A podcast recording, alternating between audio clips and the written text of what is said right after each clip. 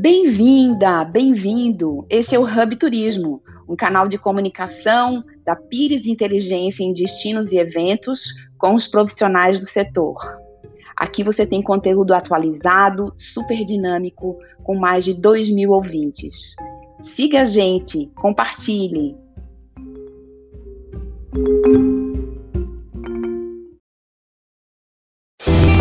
Ah, o Brasil belo por natureza, um dos países com maior diversidade de belezas naturais do mundo. Temos serras, praias, selvas, montanhas, chapadas, aventuras, culinária. Temos maravilhas do mundo. Somos muitos países dentro de um só país com experiências incríveis e o povo mais hospitaleiro. De norte a sul, o turismo está em todos os estados. O Brasil tem potencial, tem vocação, tem paixão pelo turismo. Temos que enaltecer nossas qualidades. Vamos desbravar nosso Brasil com cuidado e segurança. Inspire-se e volte a planejar. Mantenha vivo seu desejo de viajar, voar, navegar, explorar, experimentar. Faça parte do movimento Supera Turismo, a união de todos que amam viajar e amam o Brasil. Fale com seu agente de viagem. É o momento do Brasil ser o seu destino.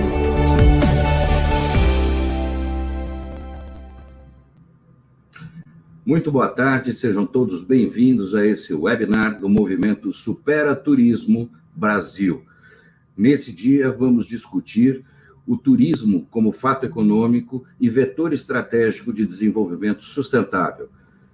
O movimento Supera Turismo Brasil tem hoje um site na internet que eu mostro a vocês nesse momento, que dispõe de informações detalhadas sobre os objetivos e as estratégias adotadas com o intuito de engajar os diferentes setores do que são direta e indiretamente impactados pelo turismo para o fortalecimento de uma atividade que se mostra como potencial de grande valor para a geração de empregos e renda no país e no mundo.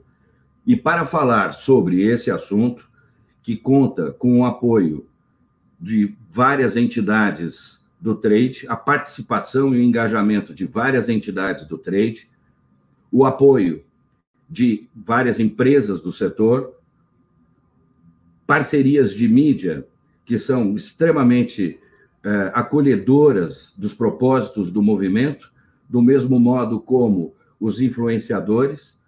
Eu começo agora a apresentar para vocês os nossos convidados de hoje.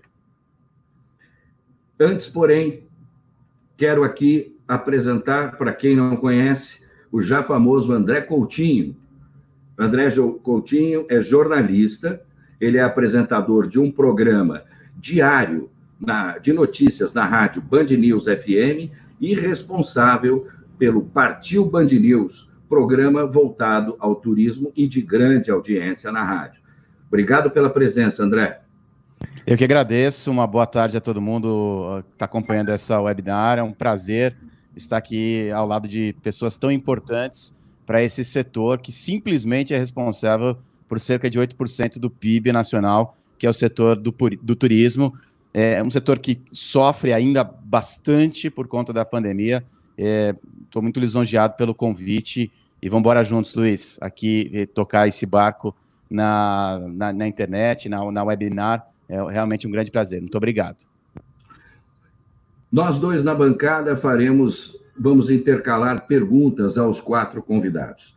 Quatro convidados de peso, eh, foram ex-presidentes da Embratur e ocuparam outros postos eh, públicos, no, serviço público, e mas aqui o foco específico é resgatar boas práticas que foram realizadas no período em que tiveram à frente da gestão do órgão, né, e agora a contribuição que trazem para este momento a superação do turismo se estabelecer de uma maneira segura, responsável.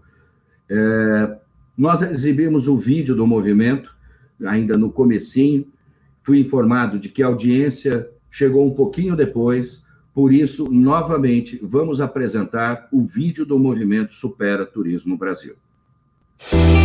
Ah, o Brasil belo por natureza, um dos países com maior diversidade de belezas naturais do mundo. Temos serras, praias, selvas, montanhas, chapadas, aventuras, culinária. Temos maravilhas do mundo. Somos muitos países dentro de um só país com experiências incríveis e o povo mais hospitaleiro. De norte a sul, o turismo está em todos os estados. O Brasil tem potencial, tem vocação, tem paixão pelo turismo. Temos que enaltecer nossas qualidades. Vamos desbravar nosso Brasil com cuidado e segurança.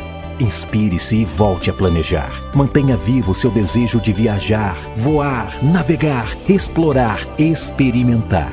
Faça parte do movimento Supera Turismo, a união de todos que amam viajar e amam o Brasil. Fale com seu agente de viagem. É o momento do Brasil ser o seu destino.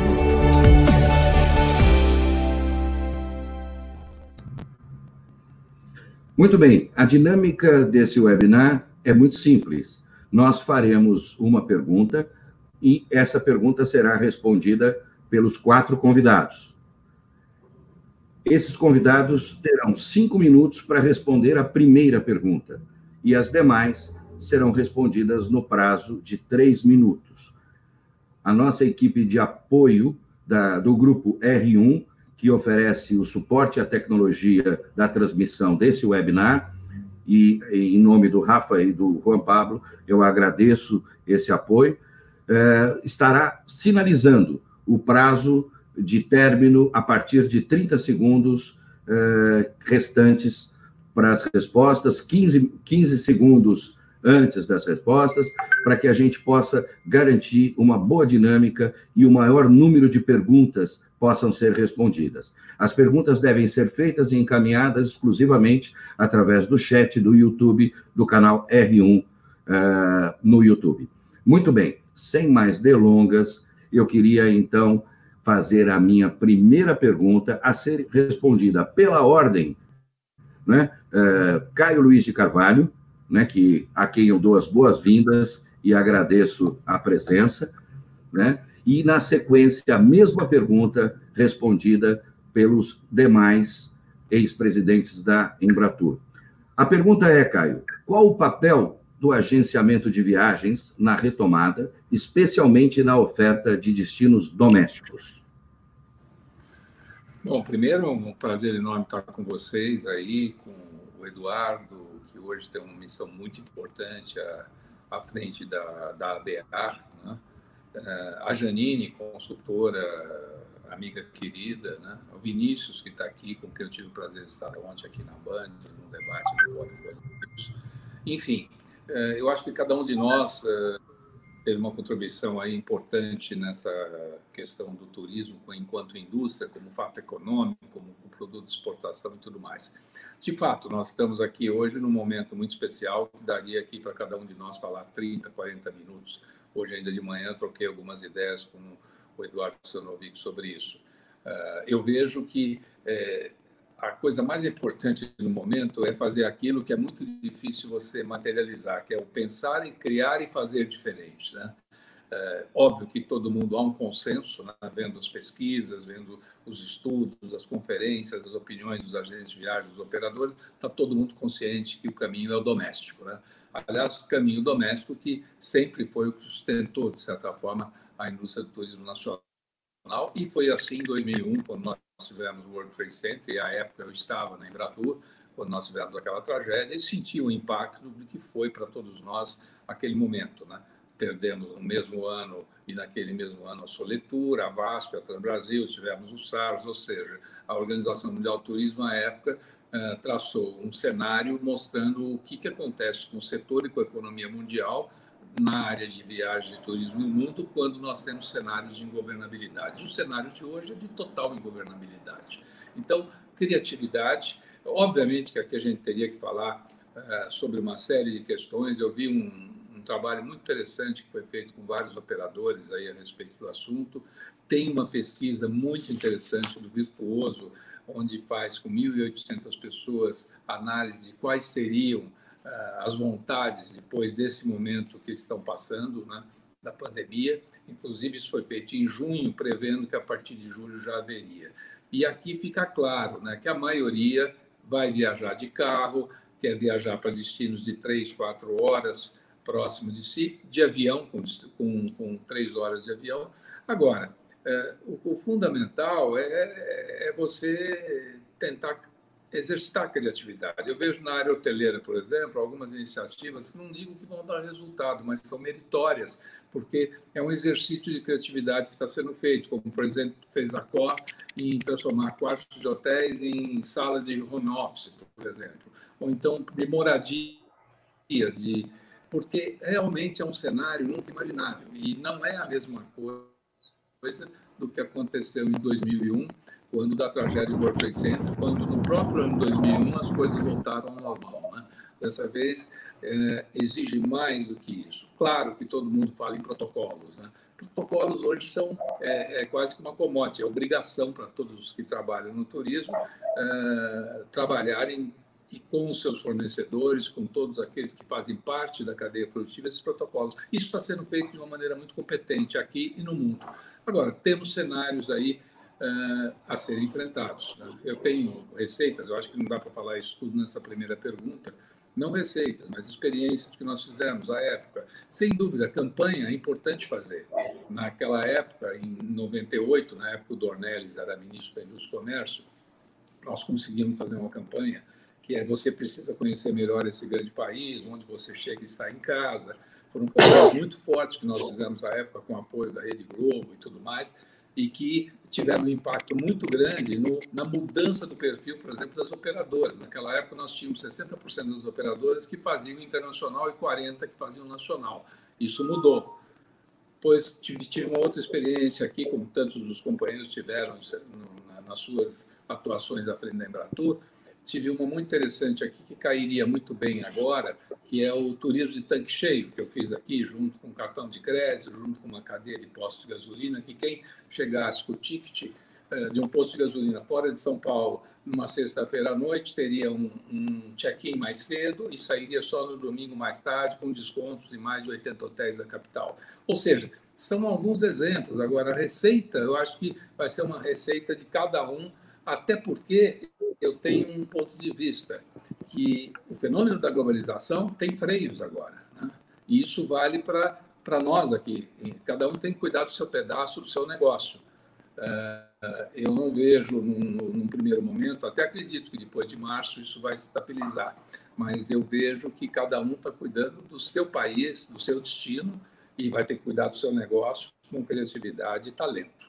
É, eu, eu, eu, não vou abordar aqui, até porque nós vamos falar depois, essa questão do turismo internacional é muito complicado, né? Não é só a questão do, do, do transporte aéreo, que isso não tem problema, existe oferta, existem boas companhias, a questão do, do, desejo de viajar, a questão do corporativo, por exemplo, numa cidade como São Paulo, onde a hotelaria vive do corporativo, e esse corporativo não virá tão cedo. É, é isso. E turismo é estudo de deslocamento se é estudo de deslocamento, nós vamos ter que descobrir da onde que esse turista vai vir e por que, que ele vai vir e por que, que nós vamos seduzir o imaginário dele. Né? Eu acho que eu sintetizaria aí, é, mesmo anarquicamente, um pouco dessa visão. Eu, que ao contrário dos companheiros aqui presentes, estou meio afastado disso graças a esse momento muito feliz que eu estou vivendo aqui na TV Bandeirantes. Ok, Caio. É, pela ordem, eu vou cronológica, eu passo a pergunta agora para o Eduardo Sanovics. Eduardo, nesse cenário, né, é, qual o papel do agenciamento de viagens na retomada, especialmente no que diz uh, o mercado doméstico, as viagens domésticas? Eu creio que a cadeia produtiva tem vários atores reposicionando o seu espaço e reposicionando a sua atuação. É, o agenciamento tem um papel especial por conta da demanda nova que vai surgir e do público que a gente vai ter que buscar.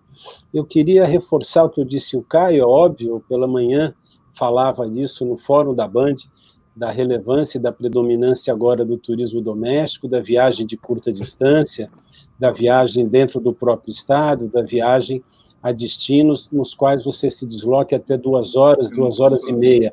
Esse vai ser o primeiro momento uh, de retomada. Mas há um segundo público, e aí o papel do agente, o papel do operador é fundamental, porque é um público uh, que, nas últimas temporadas, viajou para o exterior. Esse público, nos últimos três, quatro anos, é um público que foi de São Paulo conhecer Amsterdã, conhecer Miami, conhecer Lima, conhecer Madrid, mas boa parte dele não conhece Bonito, Iguaçu, Noronha, não conhece os destinos nacionais. E vale a pena aqui fazer uma conta. É, o Brasil, quando a Varig parou lá atrás, lá se vão quase 18 anos, né, na época que eu estava à presidência da Embratur, nós tínhamos 6 milhões de assentos conectando o Brasil com o mundo. Agora, nesse momento pré-crise, eram 14 milhões de assentos conectando o Brasil com o mundo, sendo três quartos, quase quatro quintos, ocupados por brasileiros indo e voltando. Fazendo uma conta muito rápida, são aproximadamente 2 milhões de passageiros, de um poder aquisitivo que foi, digamos, lambido pela crise, a crise não cortou o braço, não cortou a mão de nenhum destes, destes passageiros, e a este público estas operadoras, estas agências, às quais eles recorrem para organizar suas viagens, agora podem oferecer o produto nacional, podem oferecer os destinos nacionais. Portanto, a retomada das vendas de boa parte dessa cadeia produtiva, eu creio que está ligada ao mesmo segmento atendido com um novo uh, propósito de viagens. Só num segundo momento, é que nós vamos ver essas viagens mais longas se colocando e, eventualmente, as viagens internacionais se retomando. Por um lado, pelas dificuldades que nós temos do ponto de vista eh, de trazer o público de volta para esse voo mais longo, por outro, por conta da imagem do Brasil está em processo de franca e rápida deterioração, por conta das notícias que saem pelo mundo em relação à forma pela qual estamos conduzindo o combate à crise em todo o planeta. Né? Nós estamos sendo excluídos do direito de ingresso na Europa, nos Estados Unidos e em diversos países. Eu creio que este equacionamento, portanto, vai se dar no segundo momento. Assim sendo, uh, reforçar a nossa necessidade de atuação conjunta e coordenada, uh, as ações de protocolos de segurança, as ações de campanha e as ações de parceria a BEAR vem se envolvendo em muitas delas, com o Convention Bureau, com a Secretaria de Turismo do Estado, com o Supera Turismo, e estamos à disposição para continuarmos com todos os outros agentes que eventualmente nos procurarem. Eu creio que é, portanto, esse o papel central do agente, o papel central do operador, de se colocar como grande consultor desse cliente, ofertando a ele destinos que muitas vezes ele não conhece. Né? Nós temos casos uh, há a farta de passageiros que são capazes de descrever o nome dos canais de Amsterdã, mas não conhecem Recife. Nós vamos ter que agora superar esse desafio. Muito obrigado. Te agradeço, Edu. O Vinícius está em trânsito, uh, demorou um pouquinho mais para entrar. Agradecer a presença, secretário, da sua presença. Estamos aqui agora seguindo uma ordem que seguimos prevista aqui, cronológica eu, eu com uma pergunta, uh, vamos, uh, a pergunta, estamos limitando aí o tempo de resposta nessa questão inicial a cinco minutos, depois invertemos a ordem. A próxima pergunta, o secretário terá o, o, a, a, prerrogativa na, na resposta. Janine, por gentileza, a sua resposta. Qual a importância das agências de viagens neste momento de retomada, especialmente no que diz respeito à oferta dos destinos domésticos? Olá, Luiz, André, Edu, Caio, Vinícius, um prazer enorme, todos que estão aqui acompanhando a gente. Bom, eu acho que existe um desafio imediato, né, que está muito ligado à sobrevivência das empresas, né, empresas pequenas, na sua maioria, médias, que têm um desafio grande de enfrentar é, um período em que a, a, o turismo paralisou e que a volta das atividades certamente será uma, uma volta é, lenta, em etapas, vai ser diferente em cada lugar. E isso vai fazer com que também mude o perfil do cliente é, que vai atender a esse chamado das viagens e que vai adquirindo confiança em viajar na medida em que a gente vai é, administrando todos os temas que estão ligados à segurança das viagens, mas além desse desafio econômico, ele tem o desafio então de entender é, quem é esse novo viajante e acho que o agente de viagens, o operador, mas sobretudo o agente, ele leva uma vantagem interessante agora, porque se a gente tem um retorno no mercado regional, provavelmente ele está mais perto do, do seu cliente, ou ele pode prover um serviço de mais qualidade e, inclusive, ajudar a descobrir novos produtos, novas escapadas, novos lugares do Brasil é, que vão ajudar muito a compor a oferta turística nossa, que precisa de fato ser melhorada, diversificada e etc. É, segundo, eu acredito muito que a, atuação das empresas precisa muito é, basear-se em dados, em estudos e informações concretas, né? E aí eu destaco dois aspectos. Um que está relacionado a você entender o que o mercado está passando em cada etapa dessa, e, e nós vamos, é, passadas fases ou momentos, descobrir novas coisas e nos adaptarmos permanentemente a esse cenário que é desafiante e que a única certeza que a gente tem é exatamente essa mudança. E, por outro, você conseguir trabalhar de forma cooperada que muitas vezes as entidades, as lideranças jogam aí um papel importante. O próprio movimento Supera Turismo é um exemplo de que você pode compartilhar é, não só as suas angústias, mas sobretudo as soluções que a gente vai é, encontrar pelo meio do caminho é, durante todo esse, esse processo que a gente está vivendo. Há um outro componente que, que vem se mostrando cada vez mais fundamental, que é a tecnologia, o uso da tecnologia. Não só as coisas que nós aprendemos aqui no dia a dia, mas quando eu, eu me refiro à tecnologia no turismo, é, eu costumo dizer que a, o nosso setor no Brasil, e eu estou me referindo ao Brasil, ele avançou muito quando se trata de tecnologias de gestão, mas ele precisa avançar muito no uso de tecnologia para melhorar a experiência do cliente.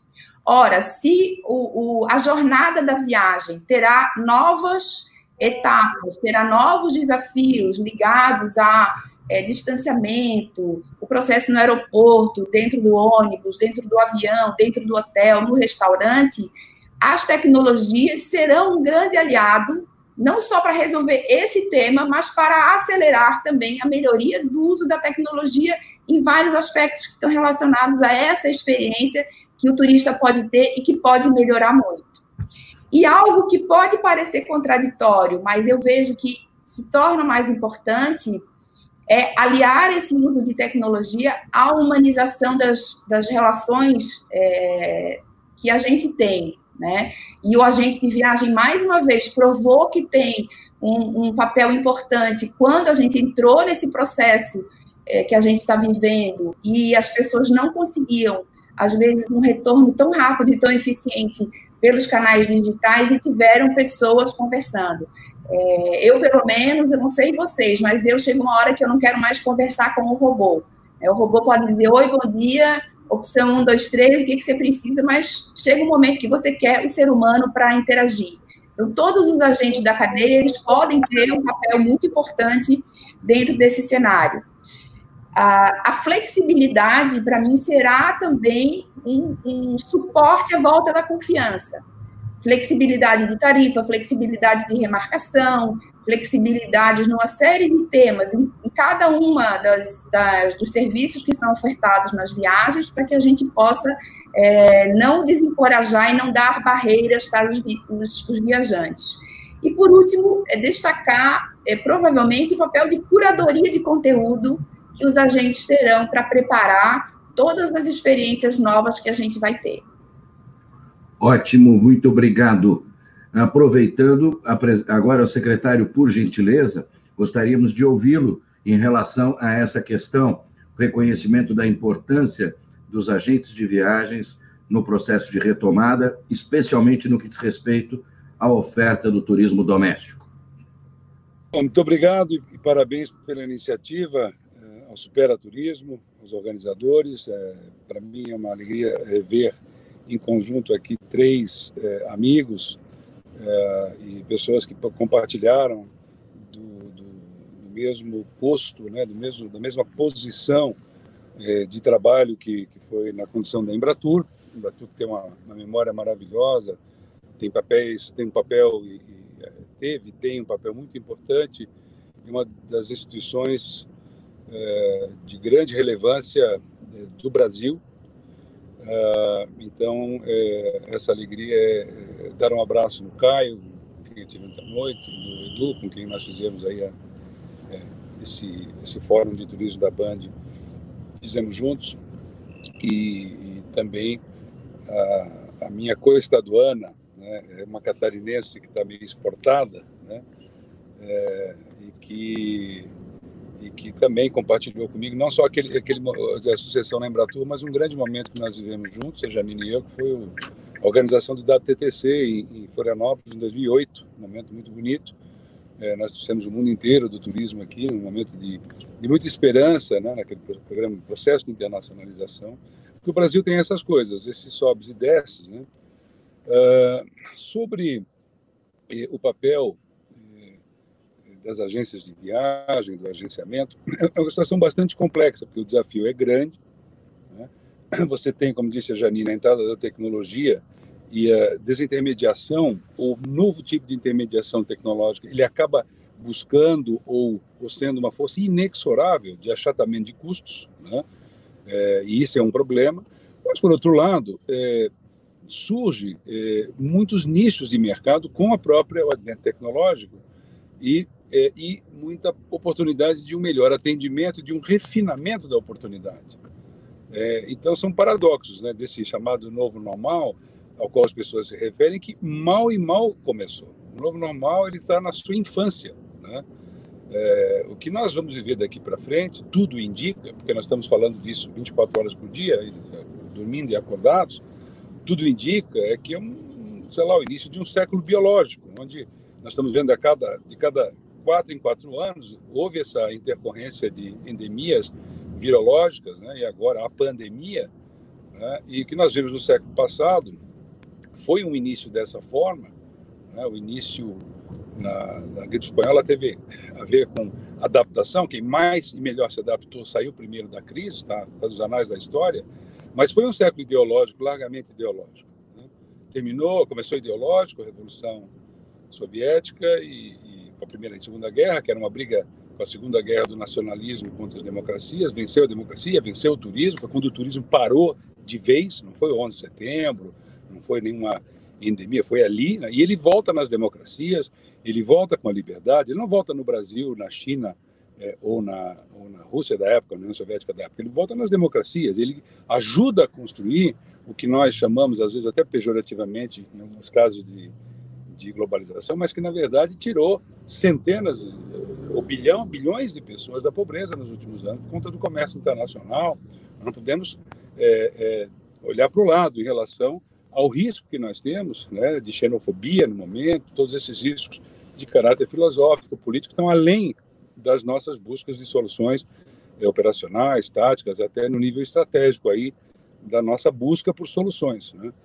É, nós teremos é, desafios de um vírus que nós não conhecemos, que nós poderemos dominar pela vacina de uma hora para outra, mas que não deveriam excluir a nossa preocupação constante daqui para frente, de que nós temos que ter uma outra percepção do risco de um século biológico, desse risco. Né? E temos um outro tipo de preparo para ele, mudando, inclusive, é, e, e, forçosamente, a nossa percepção né, da, da, da vida como um todo, não do turismo isolado, mas a necessidade que nós temos de ser um pouco menos operacionais, muitas vezes, na nossa visão, e entendermos que a questão da saúde, por exemplo, veio para ficar. Né? Eu tenho citado aqui, porque eu, eu gosto muito de, uma leitura que tem um economista francês, que é o Jacques Attali, está fazendo, uh, ele foi ministro do Mitterrand, conselheiro do Mitterrand, é, do negócio que ele chama de é, a economia da vida.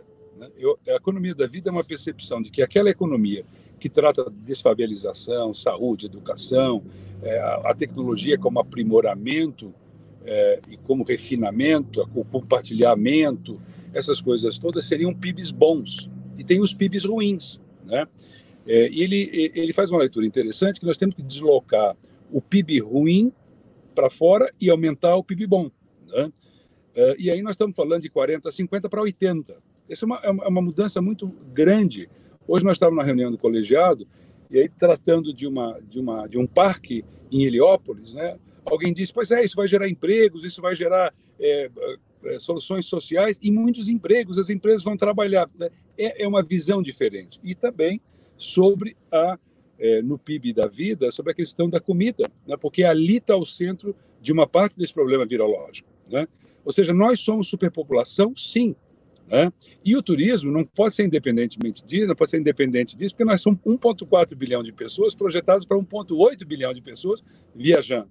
Então, o nosso nível de responsabilidade estratégica aumentou, o nosso nível de responsabilidade política, né? e quando surgiu o WTTC, justamente mencionado aqui em, no 11 de setembro, após o 11 de setembro, ele, ele veio com uma, uma visão política, né? uma discussão política. Uh, e muita coisa ligada à sustentabilidade, ou seja, o turismo não mais como um, um, fato operacional, de vender passagens, viajar e tal. Não, peraí. Nós somos agora parte da solução, grande parte da solução e grande parte do problema. Né? Então, é, é, esses debates servem para nós tentarmos entender é, que nós não somos mais independentes, ah, vamos promover e viajar mais. Isso é uma parte, isso é fundamental. Então, foi o que nós fizemos no ano passado, numa grande parceria, é, e aqui eu quero cumprimentar o Edu, é, pela construção que nós fizemos em conjunto, né, que demonstra que trabalhar junto pode dar uma visão nova.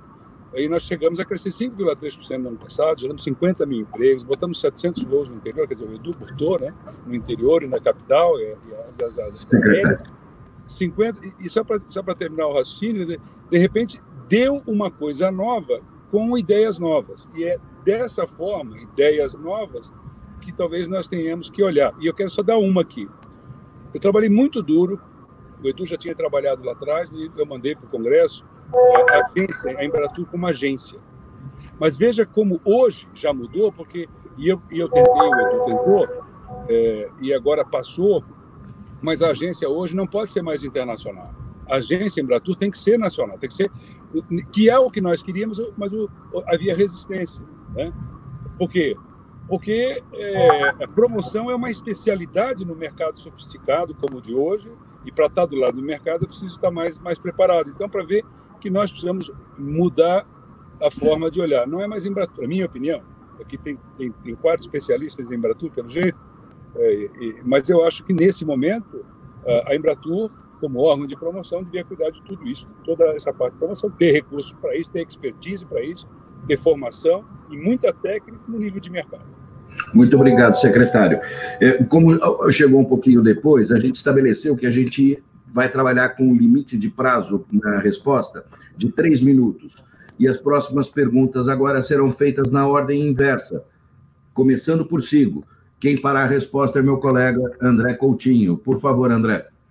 Lembrando também, né, eh, Luiz, que todo mundo que está nos assistindo, as pessoas estão comentando também, podem fazer perguntas, vai ser um prazer repassar a pergunta de todos os colegas. Aliás, é, é justamente em cima é, da nossa audiência, que eu queria fazer a próxima rodada de perguntas para os nossos convidados. A gente tem muita gente é, que trabalha com turismo, que vive do turismo de forma direta, de forma indireta, muita gente do trade também e muitos viajantes, muita, muitos, muitas pessoas que estão ali olhando para a mala no cantinho da, do armário, ali guardada, esperando a hora de, de voltar a viajar. E a minha pergunta é: eu tenho ouvido muita gente, tenho conversado com muita gente, é, como jornalista, como apresentador do programa Partiu Band News, é, e, a, e a gente, na minha percepção, vai passando agora, à medida em que há processos de desconfinamento, há afrouxamento da quarentena, e esses processos, esse afrouxamento eles acontecem de forma regional, em algumas regiões. O estado de São Paulo está recortado, está todo colorido,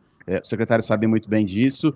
É, a, e, a, a, a, grande pergunta, a pergunta do bilhão, é, já é a hora de, de, voltar a viajar? Quando vai ser a hora de voltar a viajar? Eu acho que essa é uma pergunta que o trade faz, essa é uma pergunta que o viajante faz. A, minha percepção, eu vou dar rapidamente, assim, que, se vocês me permitem, é que vai variar da confiança de cada pessoa, de cada viajante. E aí eu já emendo uma segunda pergunta que, que se complementa. A gente tem em setembro um, um feriado e a gente tem alguns feriados em outubro e novembro. Eu sinto uma movimentação para os lugares que estiverem com a situação mais controlada de uma retomada interessante para o Brasil e para o setor nesses feriados? Então, primeiro, senhor secretário. Olha, uh, a pergunta é assim, como é que nós estamos gerenciando isso em São Paulo? Nós temos um grupo de contingência, tem 20 epidemiologistas lá, e é, a técnica, ela está definindo, nós tivemos reunião sobre isso hoje, antes da coletiva, eu participei da reunião, discutindo esses graus de abertura. Então, a ideia é ir flexibilizando e abrindo. No caso da cidade de São Paulo, nós estamos num platô, né, esse platô precisa indicar, está indicando para baixo, mas ele não indicou para baixo de forma definitiva, então vai se fazendo de acordo. Né? Agora, foi importante durante esse período, e aí vem a ideia da economia da vida, ou seja, entender o quadro como um todo. Também isso é possível, essa abertura, porque nós tínhamos 2.500 UTIs e botamos mais 3.700 UTIs. Houve gestão disso. Né? Isso, uh, outros lugares onde não houve é, movimentos que mais que dobraram os equipamentos, como nesse caso, não estão a 65% como nós. Porque nós não sabemos, até é, o desenvolvimento da vacina, e há uma chance de nós termos o desenvolvimento da vacina aqui em São Paulo, com o Butantan e com a Sinovac, ainda esse ano. Né? Existem outras hipóteses com, com, a, com a Universidade de Oxford, mas até lá vai ser esse movimento, você falou corretamente, vai depender de confiança, vai depender de uma movimentação é, onde os pais, as, as famílias, os jovens, eles vão estar é, avaliando os riscos. E aí há uma inteligência social. Né? As pessoas vão ter capacidade de se informar, de entender e fazer esse movimento. O que nós evitamos em São Paulo foi uma ruptura, um holocausto aí do sistema do sistema de saúde. Isso foi evitado. Nova York teve, nós não tivemos. Se apostava que viríamos a ter, não houve. E agora, é, essa flexibilização, torcer para que ela seja o mais definitiva possível, que nós não tenhamos que voltar atrás. Houve alguns casos no interior de, de, ter que voltar um pouco atrás. Hoje nós abrimos mais, não conseguimos abrir Campinas, por exemplo. Né? Mas é preciso pensar que esse novo normal não é só usar máscaras, não é só fazer esse movimento, mas é também aumentar a capacidade de UTI, aumentar soluções né, é, de protocolos que nós já construímos com o trade, mas que poderão e deverão evoluir à medida que venham novas descobertas, venham novas tecnologias. Especialmente agora, por exemplo, em Dubai. Dubai tem uma solução que está lá no protocolo e está na propaganda lá da Emirates. Né? Você vem atestado e quando você chega, testa na hora. Ora, é possível que daqui a pouco o teste seja mais rápido ainda e mais assertivo. Né? E aí nós teremos melhores condições de ter corredores, né? de ter, lamentavelmente, corredores por, por um certo aspecto, mas por outro não, porque será premiar aqueles que estão com os melhores, eh, as melhores gestões da, da, da saúde. Não tem mais agora, no curto prazo, até porque as epidemias têm se repetido a cada quatro anos, parece ser uma tendência, de nós desvencilharmos as coisas. Né? Não há volta ao passado, há volta a um futuro que tem que ser manejado pelo seu, pela sua parte conhecida e até pela sua parte desconhecida, né? que você vai manejando os seus efeitos e manejando as suas, é, as suas inovações, como disse aqui a, a Janine, na questão da tecnologia, poderá nos surpreender de uma hora para outra a nosso favor. Contra, não. Janine, a mesma pergunta com relação a, a, a, esse retorno, né? É claro que um sinal verde global é a vacina, mas me parece que a vacina é, está numa fase muito avançada, mas ainda para esse ano, em especial esses feriados que eu citei, talvez o iníciozinho do verão, essa vacina, esse sinal verde global não deve chegar. É, a confiança nas viagens vai ser, já é óbvio, né? Um fator decisivo para que as pessoas sintam-se à vontade. É, as pessoas que eu tenho conversado é, no mercado sentem um início de movimentação de viagens ainda bastante tímido em alguns lugares onde você começa a ter atividade turística retomada. No entanto, o meu entender, pelo todo, tudo aquilo que a gente vem conversando e ouvindo, é, nós teremos diferentes etapas e as coisas vão acontecer de forma diferente em cada lugar, né? Isso dentro do próprio Brasil.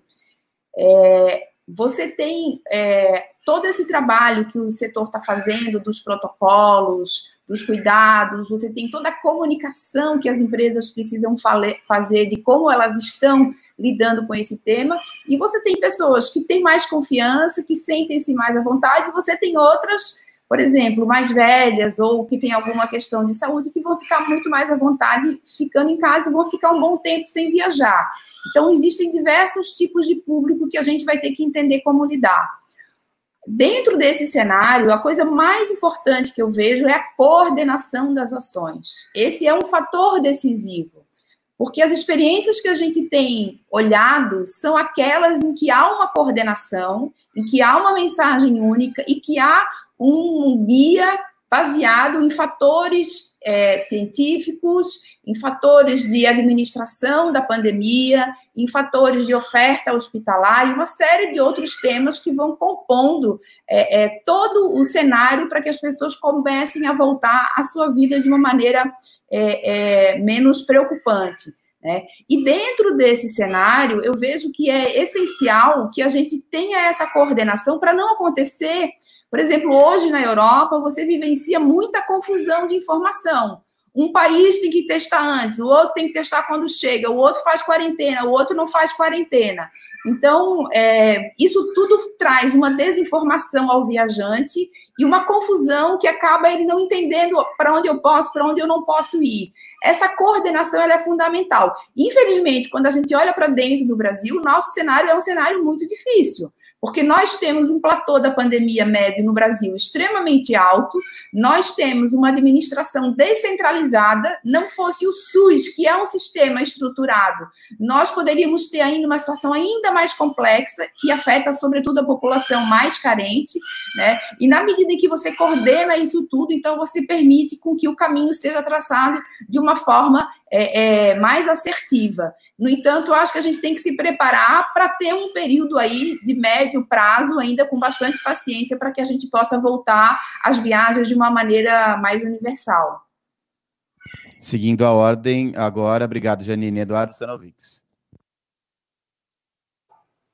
Eu queria começar exatamente de onde concluiu a Janine. Eu creio que se alguém deve ser homenageado nesse país hoje, são os profissionais das equipes do SUS em todo o país. Se esse país uh, não entrou num caos absoluto, se os números não são ainda mais desastrosos, é porque uh, milhares e milhares uh, de profissionais de todas as áreas da saúde estão trabalhando diuturnamente, principalmente para enfrentar essa doença onde ela pegou muito mais pesado, que são nas populações mais carentes, nas populações periféricas, enfim, naquelas que não têm uh, o mesmo volume de assistência.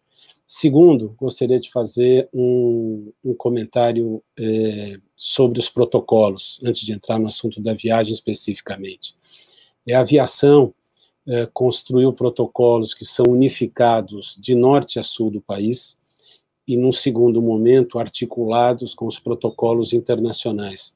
Portanto, há um conjunto de regras compartilhadas já com milhões de consumidores por e-mails e por mensagens, foram incorporadas agora no lançamento dos vídeos que articulamos com a Secretaria de São Paulo e com o Biro, e essas regras dão conta de que se algum passageiro, por exemplo, embarque em Vitória, troca de avião em Guarulhos e desembarque em Madrid, a autoridade sanitária em Madrid vai estar segura de que ele veio checado desde o começo. Então, a ideia é garantir essa segurança, é garantir que todos esses procedimentos, máscara, o filtro REPA, higienização de aeronaves, enfim, todos os processos hoje fartamente divulgados, deem às pessoas a sensação de segurança, deem às pessoas a sensação de que podem viajar. Agora, objetivamente, quem deve viajar agora é quem precisa viajar. Né? Nós estamos dizendo que, devagar, as pessoas têm que ir se acostumando com esse processo. É, quem hoje precisa viajar a trabalho para resolver um problema, ver algum parente, pode viajar, vai viajar com segurança, fique tranquilo quando estiver a bordo de uma aeronave. Num segundo momento, essas conectividades regionais, os corredores a que se referiu Vinícius, serão um instrumento importante nessa retomada. E num terceiro momento, na medida em que um vá contando ao outro, porque é verdade, é correta essa avaliação, não podemos passar uma régua no comportamento das pessoas e tirar uma média geral para todos. A sensação e a, a, vontade de viajar, a segurança de viajar, é um ato individual que vai ser mensurado, vai ser avaliado com critérios absolutamente subjetivos por parte de cada um, de acordo com sua avaliação e com seus interesses. O que nos cabe é garantir que é seguro e é garantir que as pessoas possam tomar suas decisões de maneira muito tranquila. Bom, encerrando então essa série de, de, de perguntas, respondendo a mesma pergunta, agora Caio Luiz de Carvalho.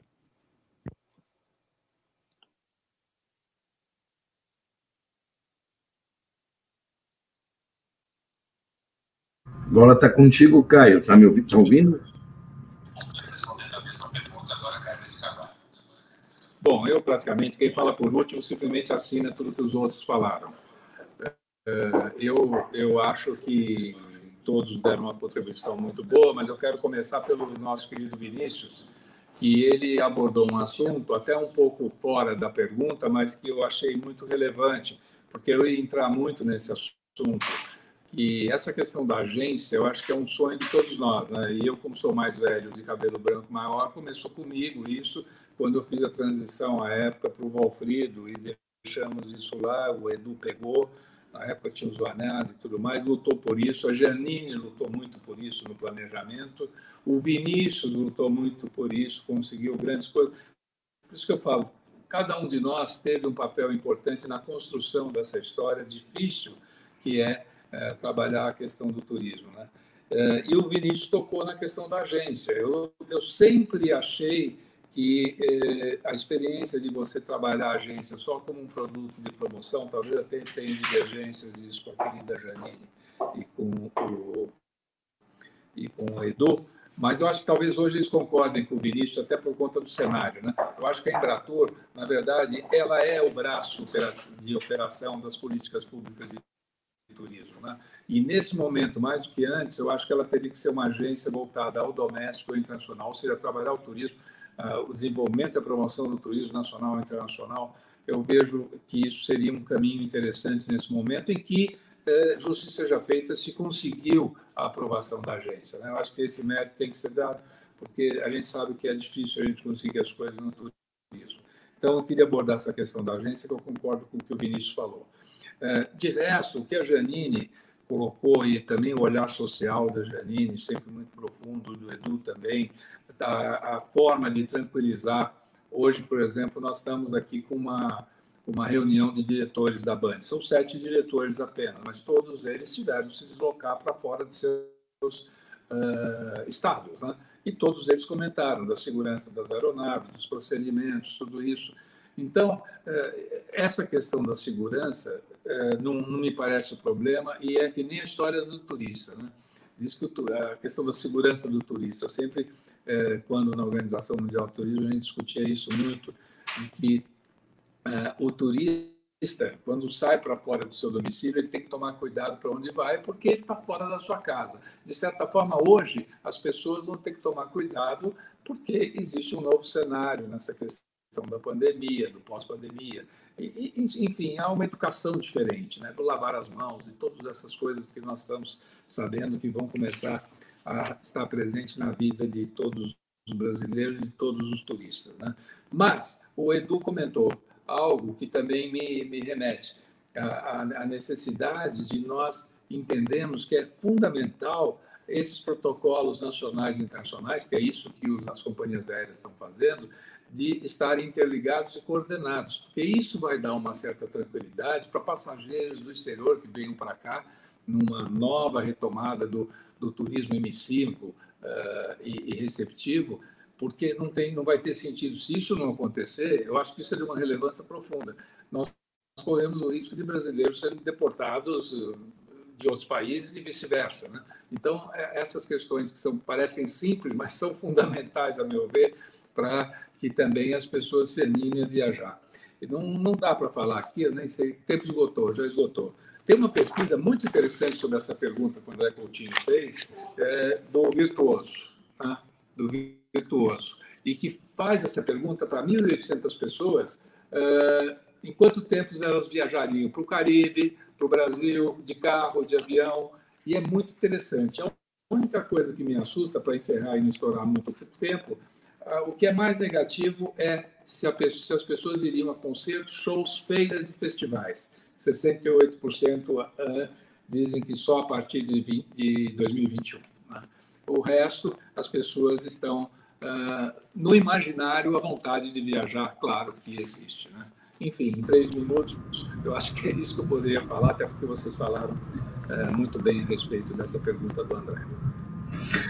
Caio, quero aproveitar antes de passar para a próxima pergunta e agradecer a super audiência que nós estamos tendo, uh, vários comentários uh, elogiosos individualmente e ao coletivo, uh, várias questões aqui mais relacionadas a pontos específicos, segmentados, companhia aérea, hotelaria. Então, isso a gente vai deixar uh, por, conta de outros, outras oportunidades. Pedir para você, Caio, só mutar um pouquinho aí o, o microfone que está vazando, Caio. Ok. E uh, a questão chave é a seguinte: é um desafio maior agora vocês, em três minutos, responderem a seguinte questão: Qual foi a medida adotada?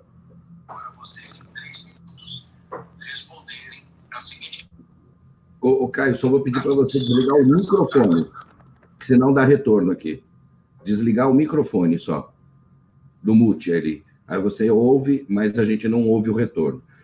A pergunta é: na gestão em que você, à frente da, da Embratur, a época em que vocês estiveram à frente da Embratur, qual foi a, a decisão que vocês tomaram, que vocês consideram estratégica, é, fundamental para o fortalecimento do turismo como fato econômico e aumento da percepção da atividade turística, da riqueza turística do Brasil, né, por parte dos brasileiros em todos os níveis, como vetor estratégico de desenvolvimento sustentável. Né? Qual foi a medida marcante adotada na gestão de cada um de vocês? Começando pelo Caio, por favor.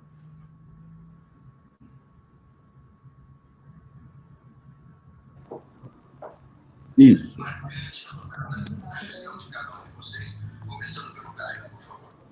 Bom, primeiro, desculpas aí que eu estou com problemas técnicos, como vocês perceberam aqui, né? Bom, uh, eu acho o seguinte, eu acho que talvez eu tenha sido mais privilegiado dos companheiros, porque eu acredito que todo mundo tem o sonho de ter continuidade. E eu tive o privilégio de chegar em Brasília em 1992 e fiquei por 11 anos em Brasília. Né? Comecei como secretário nacional de Turismo e Serviço no Ministério da Indústria, Comércio e Turismo e acabamos uh, na, depois uma passagem longa pela Embratura e depois pelo Ministério. A questão toda é o seguinte: nós trabalhamos muito a questão de macroestratégias. De início, na época, tinham as câmaras setoriais e era fundamental a gente trabalhar esses conceitos, né? da matriz insumo produto do IBGE, de mostrar que o turismo tem um impacto em 52 itens da economia, quando ele acontece localmente, a questão de turismo ser um produto de exportação, e o grande produto de exportação é a importação do turista, e quem paga o frete a ele ainda, a questão da conscientização, da municipalização, de você é, fazer com que as pessoas se preparassem para entender que o turismo é importante para as economias locais, com o Programa Nacional da Municipalização. E, e uma grande experiência que eu tive, para não alongar, eu acho que foi a questão é, de campanhas que aconteceram em 98. E aí tem um caso interessante que hoje a gente pode contar, que é um caso de duas grandes operadoras da época, que era a CBC e a Soletur. Né? E Soletur, que era uma, uma empresa extraordinária e que conviveu muito com a gente. Naquela época, nós estávamos sentindo que nós tínhamos que trabalhar o turismo interno, né? turismo doméstico.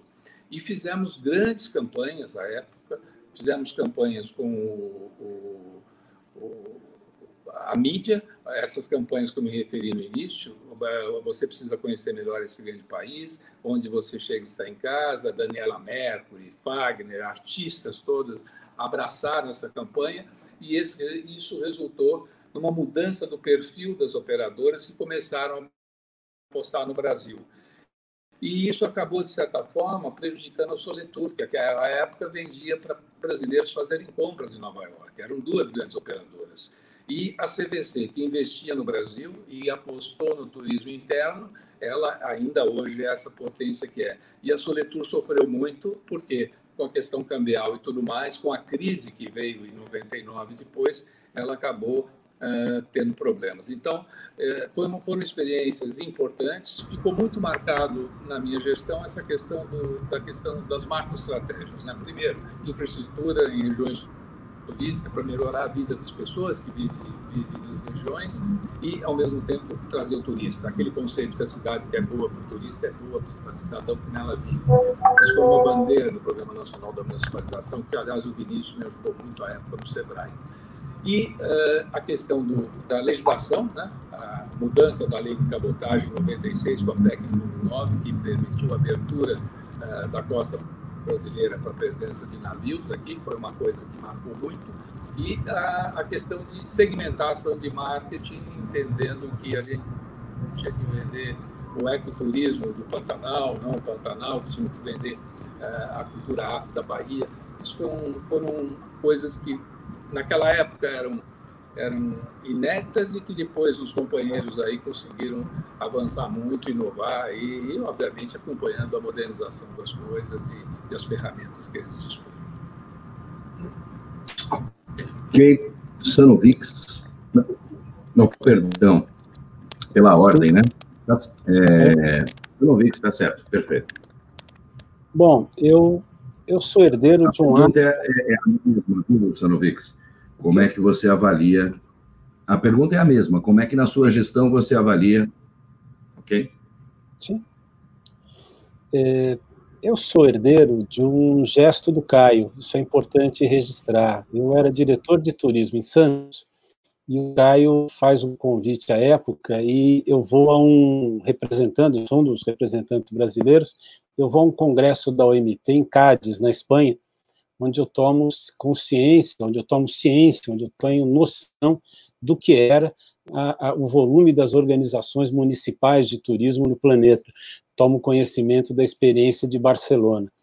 É, aquilo me marcou profundamente, usei muito aquilo no tempo do convention, depois no AMB, e quando eu chego à Embratur, eu também recebo uma Embratur na qual o Caio já tinha deixado o hábito das campanhas, esse hábito do cooperado, esse hábito das campanhas.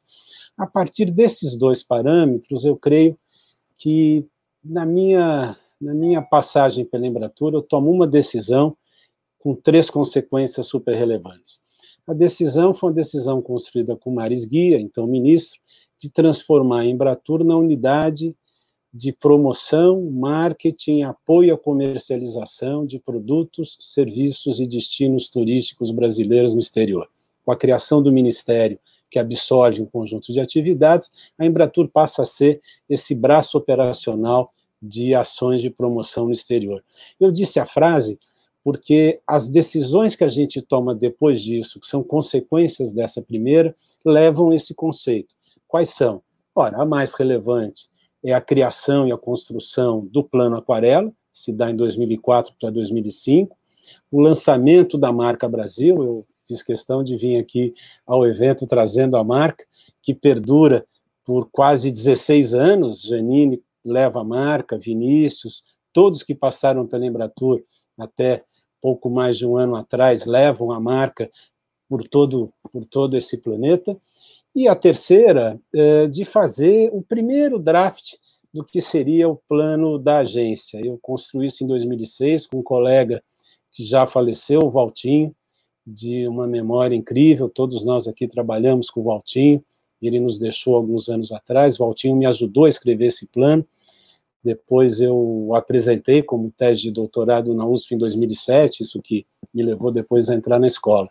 Mas essa sequência está toda ela ligada a uma única uh, decisão. Foi a decisão de construir o braço operacional, de construir esse braço de promoção no exterior. E, por fim, eu acho que a coisa mais bacana, que eu mais me orgulho daquele tempo da Embratur, é o time.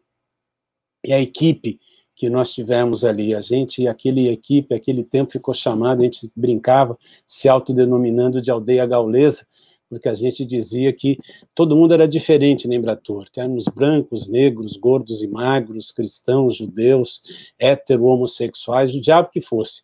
Mas se passasse um romano fora, ia todo mundo para a briga. Então, eu creio que foi um período muito rico, eu tenho muitas saudades dele, e creio que, de alguma forma, procurei honrar a herança que eu recebi e passá-la da melhor forma possível depois para Janine, que me sucedeu. A palavra é sua, Janine. Tá vendo a responsabilidade? Bom, olha, eu é, tive esse, esse privilégio de ter sido convidada pelo Edu. Obrigado, pra... Edu. Obrigado, Edu. de ter entrado para a diretoria da Embratur logo no início, em 2003. Então, vivemos juntos toda essa experiência de é, que o Edu mencionou e, sobretudo, de construir uma estratégia de longo prazo para o Brasil que foi baseada não no que a gente achava, mas foi baseada em estudos, em pesquisas no exterior, com quem visitou, com quem não visitou, é, uma estratégia que o ministro, a equipe dele, a equipe da Embratur inteira participavam dias e dias, e o setor de turismo inteiro foi envolvido. Nós fizemos centenas e centenas de reuniões com cada setor do turismo, ouvindo o que eles achavam do turismo internacional, o que eles recomendavam. Além disso, de ter ouvido o setor interno e de ter ouvido os turistas potenciais e aqueles que já tinham visitado o Brasil, a gente também ouviu o mercado turístico internacional para também entender as suas percepções e, óbvio, não criamos uma logo, criamos uma marca que representava um posicionamento do nosso país. E aí eu destacaria, para é, dar um pulo para a minha gestão em 2006, foi que nós fizemos é, a atualização, não só do Plano Aquarela, mas a gente construiu o Plano Aquarela 2020, que tinha todo um planejamento até o ano atual que a gente está, em que tinha Copa do Mundo e Jogos Olímpicos como dois grandes momentos da visibilidade do Brasil no mercado internacional. E eu tive o privilégio de vivenciar é, 2008, 2009, quando o Brasil né, virou uma, uma, uma, uma, verdadeira atração internacional e é, enquanto no início do trabalho a gente implorava para ser atendido por um operador, por uma empresa aérea internacional, a gente passou a ser procurado por esses grandes atores internacionais devido à visibilidade que o Brasil tinha, né? Então, lançamos uma campanha internacional em Nova York no dia que começou a crise de 2008. nunca me esqueço, foi no dia que a crise começou. A gente estava lançando uma campanha internacional. Então, foi uma experiência extremamente positiva. E a sequência da criação da agência, como o Eduardo é, mencionou, que não é exatamente isso que foi aprovado. Eu acho que existe o mérito de ter sido aprovado. No entanto, existe uma incongruência grande, porque criou-se uma agência de promoção internacional que passou a fazer é, doméstico somente até seis meses depois de acabar a pandemia. Então, não existe uma definição se faz só doméstico e, e parou internacional, se faz os dois ou se só faz o doméstico agora para quando o internacional voltar. Então, é um debate importante, além da ausência total de recursos, né, que a agência não tem recursos para trabalhar, mas que a gente pode explorar um pouco mais para frente. Secretário, por gentileza, um fato, fatos marcantes na sua gestão que constituem um legado no sentido da afirmação do turismo como fato econômico e vetor de desenvolvimento sustentável do país. Bom, primeiro é, dizer que nesse nesse momento é até mais fácil é, falar no final porque é, nós vemos aí que um, um esforço heróico coletivo de todos que estão aqui, de outros diretores, de outras pessoas que passaram por lá, é, pessoas que estão em outros lugares. Né? Teve o Flávio Dino, que está governador, teve o João Dória, enfim, vários companheiros nossos que passaram todos eles construíram um pedaço. É, outra coisa que a minha perspectiva era, é também a perspectiva de quem já havia sido secretário municipal, havia sido secretário nacional de turismo políticas e secretário executivo do conselho, depois seria presidente do Conselho Nacional e, e, e, e no final é, o próprio ministério como ministro. Então, é uma parte que eu consigo enxergar é, no plano nacional, no plano nacional do turismo, é, o limite que as instituições chegam, porque elas, as instituições são criadas para resolver problemas. E quando os problemas mudam, as instituições têm que se modificar, que é o que falou a Janine, que é o que falou o Caio, que falou o, o Edu. Ou seja, a solução institucional, burocrática, ela é uma, uma feição, né, uma expressão da solução que se quer dar. Né? E o desenvolvimento institucional ele vai para e passo com o desenvolvimento das economias, dos países, da política e do social. Há uma proporcionalidade direta entre a qualidade e a força das instituições né, e desenvolvimento dos países. Então, no caso do turismo, é, o que eu percebi, que foi meu ato, né, que me custou, inclusive, atritos dentro da, da instituição ao qual, da qual eu participei durante 15 anos, eu cooperei com o Caio, era diretor técnico do SEBRAE Nacional, na, quando nós construímos lá o Plano Nacional é, o programa de municipalização do turismo, né, com as pequenas empresas e tudo, é, era de que eu achava, e ainda acho, que melhor, o melhor modelo era o serviço social autônomo, com um conselho misto, que nem o SEBRAE, né, e com aquela, aquela lógica de, da Apex com salários mais altos, porque quando saiu de empresa para autarquia, teve benefícios, mas teve também um congelamento da carreira. E nesse período, quando eu falo que as instituições têm que evoluir, não é só porque elas têm que evoluir por uma obviedade, é que o mercado do turismo se, se sofisticou muito. E para você ser líder e ajudar, você precisa se sofisticar mais, ter mais inteligência, ter mais capacidade de contratar serviços, mais capacidade de gestão e ter menos necessidade de ter os especialistas ali dentro, e sim de estratégias. Então, nós fizemos uma pesquisa de atualização do Plano Aquarela, foi mencionado aqui, um estudo em 20 e tantos países de, de benchmarking para uma agência que tivesse um volume de recursos na faixa de 400 a 500 milhões de reais. E foi muito difícil. E eu quero dizer aqui assim, politicamente não virou MP na época por um assunto daquela crise Joesley, aquele, aquela confusão, né? porque estava muito bem encaminhado, mas é, é, não passou, é, foi para foi a Câmara, é, o presidente da República disse: olha, eu não vou fazer MP agora, não há condições, né, o presidente Temer. Aliás, nós faríamos depois, inclusive, das aéreas, né, é, no final do governo, porque já era um outro momento, né, da, da, abertura do capital das aéreas, é, como foi da retirada dos impostos dos parques temáticos, mudanças muito difíceis.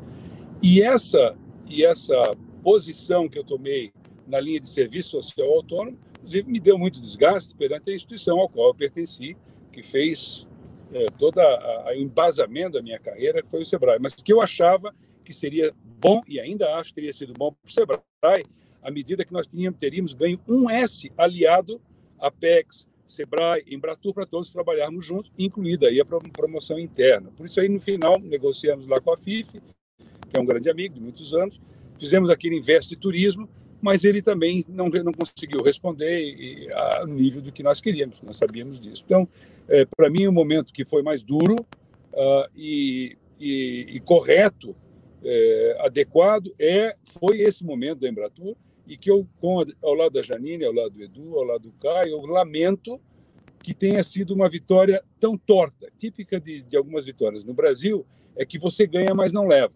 Nós ganhamos e não levamos. Né? É, e eu acho que é hora de novo de botar isso, esse assunto de volta, porque um serviço social autônomo robusto poderia ajudar o sistema S a, a, a sua reequação, é, mas certamente melhoraria a imagem do Brasil no exterior e melhoraria é, com inteligência, num outro patamar, melhoraria uh, uh, uh, o crescimento do mercado interno no Brasil e ajudaria a estruturação, porque a Embratur sempre teve um viés de estruturação. Não que ela precisasse pagar, mas se ela tivesse inteligência para indicar o que ela precisa, né, em termos de mercado, ela seria um marketing voltado a mexer na estratégia de estruturação do próprio Ministério. Ok. Coutinho, você encerra com a última rodada. Vocês estão me ouvindo? Acho que agora sim. Última rodada, então. É, eu já peço perdão por como eu sou jornalista, trabalho com jornalismo diário, com notícia quente, como a gente chama no jargão, de fazer talvez uma pergunta muito, muito direta, muito com uma resposta esperando uma resposta bastante direta, é, acho que melhor dizendo.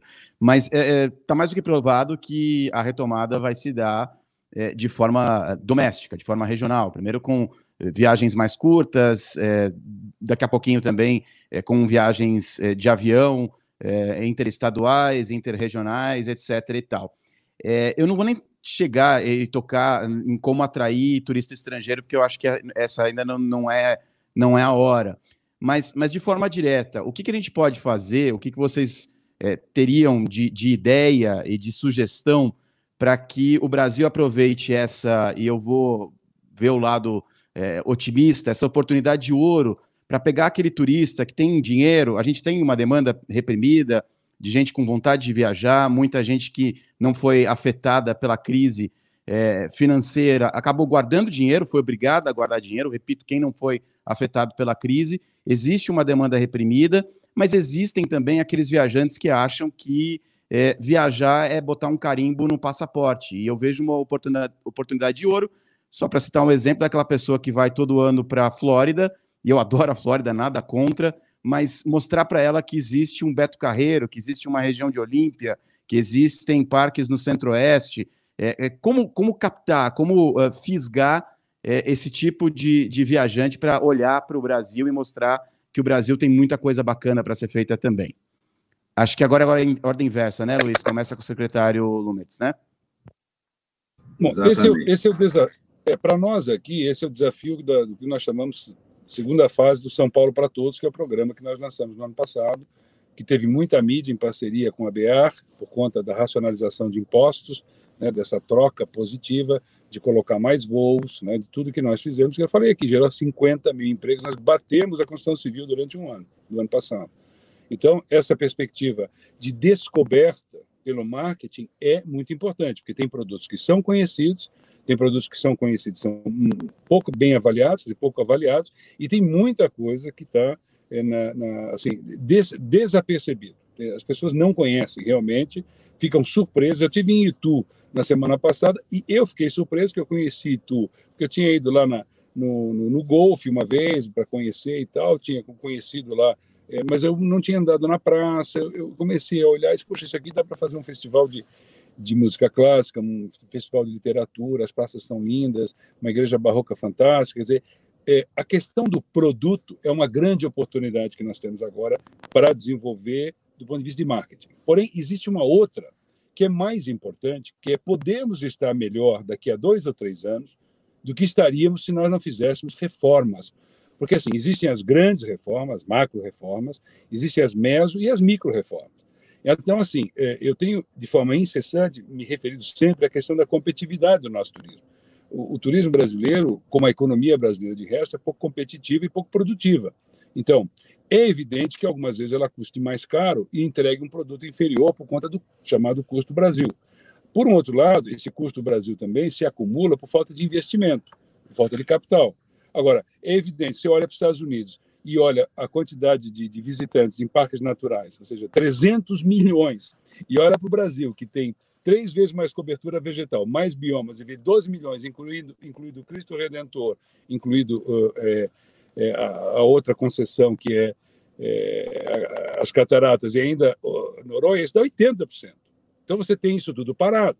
Aqui em São Paulo, nós estamos envolvendo lá no Vale do Ribeira as rotas cênicas, nós estamos passando na Assembleia os distritos turísticos, nós queremos trazer parques temáticos para cá, agora já vimos tirado os impostos de importação, mas nós somos o maior aqui em São Paulo, o maior emissor de turistas para a Flórida. Porque não temos, há 20 anos não temos um parque temático aqui. Aí vem a questão da insegurança jurídica, que é para isso, que é para marinas, né, que é o, o, o preconceito de que se tenha um hotel num parque temático, né? o preconceito. Nós estamos aqui fazendo concessões de vários parques temáticos, mas aí tem uma evolução. Se você olhar, é, um dos melhores hotéis da América Latina é o hotel que está dentro de Foz do Iguaçu, de frente para Cataratas. Esse é de 50, de lá para cá, não teve mais. Isso está errado.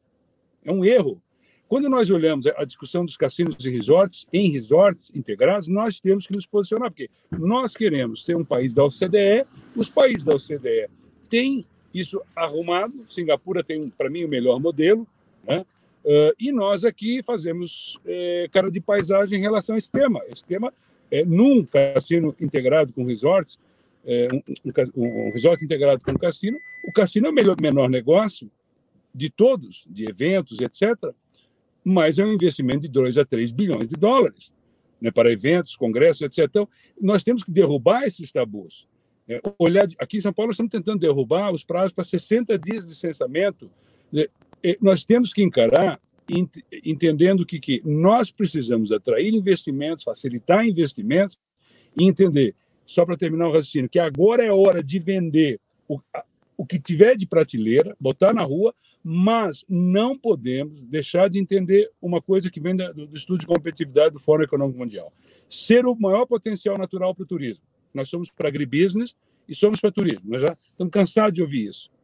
Sermos o oitavo potencial cultural do mundo inteiro para desenvolver o turismo. Nós já sabemos disso.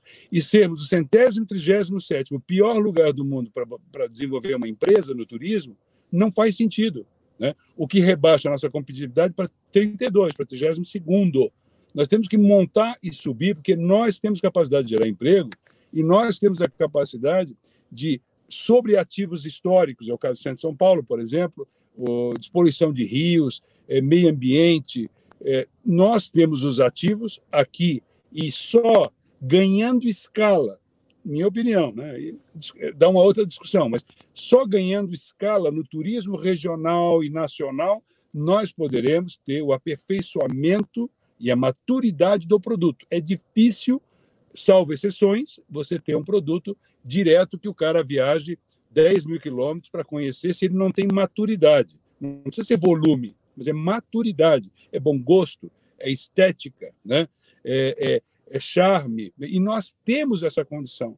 O nosso papel é transformar o turismo nessa prioridade política, né, argumentativa, demonstrativa. Deixa eu só dar um exemplo aqui para finalizar. Eu tenho discutido muito com os economistas, assim, o que, que vocês estão fazendo que vocês só querem medir, só querem medir é, setor primário, secundário e terciário. E aí eu, eu pergunto, onde é que está o turismo? Outro dia o governador pediu para o Meirelles, eu quero ver a medição do turismo. Não, não, está no, tá no, tá no serviço. Mas como assim está no serviço? Nós não somos efeito da economia. Não é mais, se a economia vai bem, então as pessoas vão passear. Não é nada disso. Nós somos um setor de hardware, de aviões, de logística, é, nós somos um setor de, de, centros de convenções, de hotéis, nós somos uma, um, uma movimentação econômica, inclusive de cargas, que tem que ser enfrentada. Por isso eu achei muito bom o turismo e viagens como conceito do WTTC, mas nós temos aqui uma batalha de corações e mentes. Nós precisamos é, aumentar a nossa, o nosso alcance para, além de falar para convertidos, buscarmos mais gente do lado de fora para entender o que os franceses entendem, os italianos entendem, os japoneses entendem, e que aqui no Brasil nós aqui entendemos. Mas nós precisamos fazer essa milha para o lado de fora.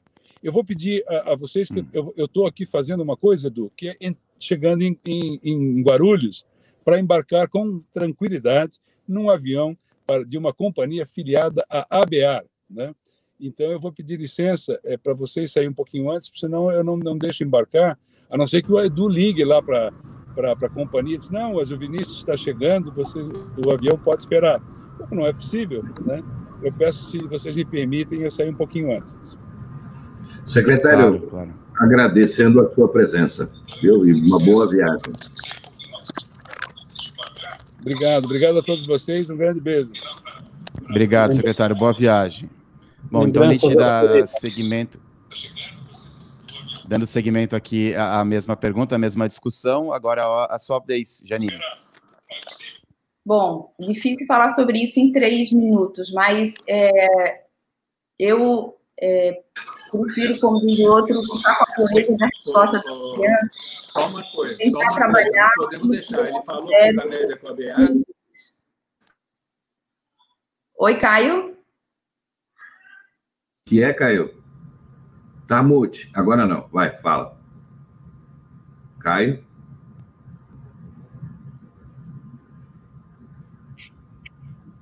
Acho que perguntou qual companhia aérea da BR, se ele falou. É essa a pergunta do Caio, é isso? Bom, vamos lá. É, vou, vou prosseguir aqui. É, enfim, eu. Não, eu... Agora voltou meu som. O que eu disse é o seguinte: ele fez uma boa média com a BR, merecida, mas na verdade ele fez uma grande propaganda do turismo de carro pela cidade, pelo doméstico, né? porque ele passou, ele ficou no carro bonitinho fazendo a live com a gente. É certo. Turismo multimodal. Vamos lá, gente. Não há. Eu, eu, quero, eu vou fazer como candidato a presidente, quero que meu, meu tempo seja descontado. É, não há nenhuma dúvida de que agora a gente está trabalhando o mercado doméstico e de que é o principal mercado do Brasil.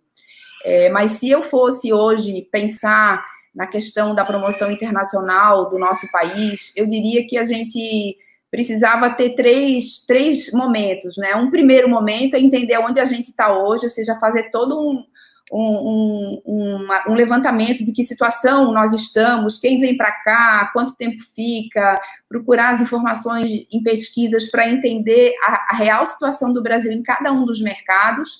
Depois eu construiria, lógico, uma estratégia de longo prazo e, e depois trabalharia a parte operacional disso. É, mas isso é mais uma metodologia para você trabalhar a imagem do país.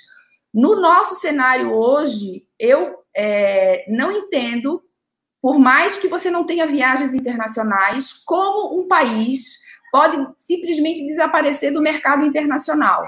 Porque quando não existiam viagens, né, para a Espanha não existem, é, para a Austrália, para a Alemanha, todos esses países continuaram vivos, assim como qualquer marca que quer sobreviver no mercado, presente na mente do consumidor. Através de quê? De viagens virtuais, de é, despertar do desejo. Né? A Holanda fez uma série de vídeos com som 5K, super sofisticado, com imagens da Holanda. É uma das coisas mais lindas que eu, que eu já vi. Né? A Espanha monitora todos os mercados, Portugal faz a mesma coisa. É, o, o trabalho que Portugal fez foi maravilhoso para convidar as pessoas a conhecer, por meio da literatura, o Brasil dos grandes escritores de Portugal.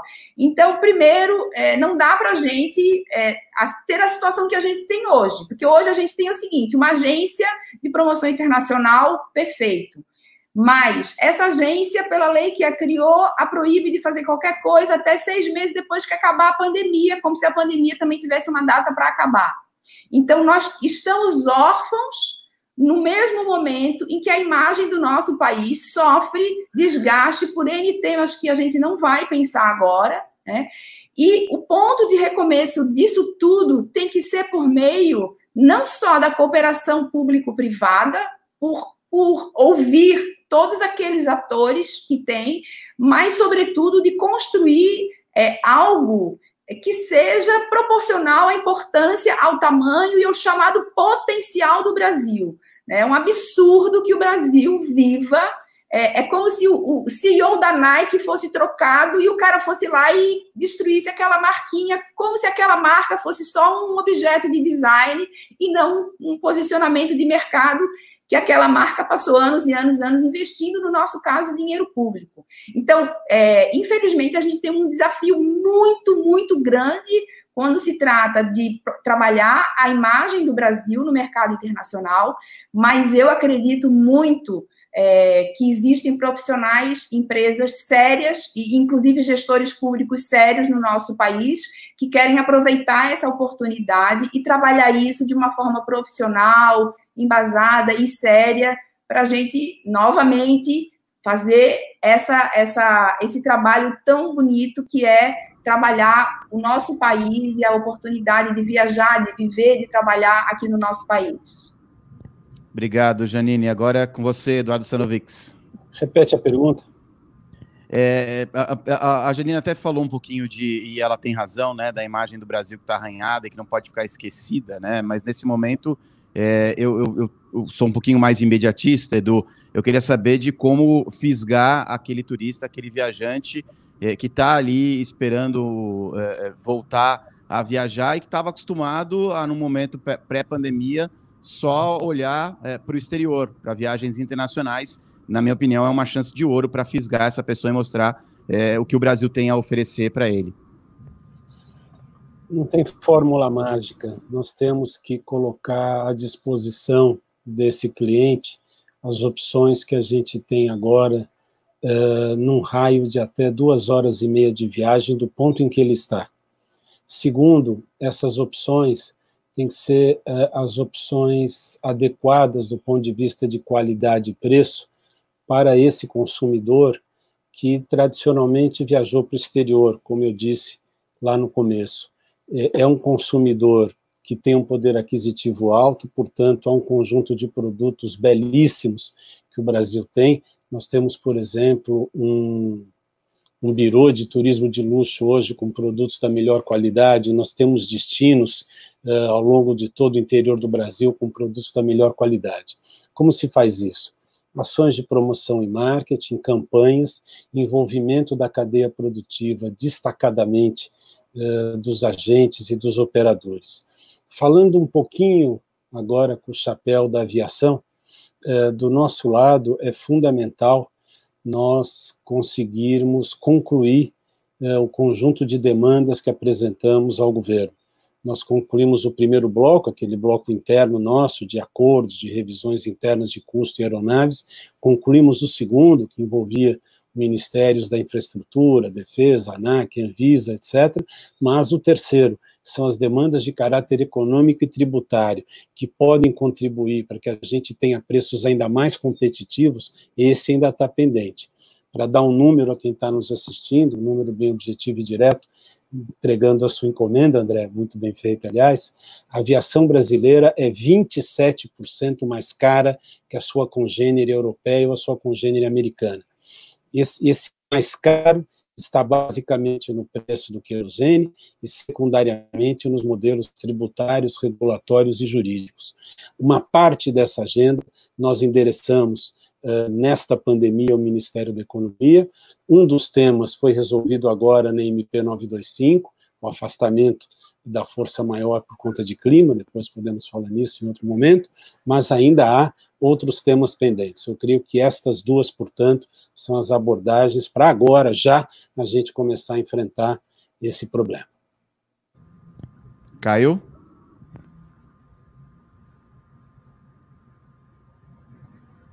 Caio? Está ouvindo, Caio? Ele está com um delayzinho, ele, eu acho que ele está ouvindo a gente pelo YouTube. Diga lá, Caio.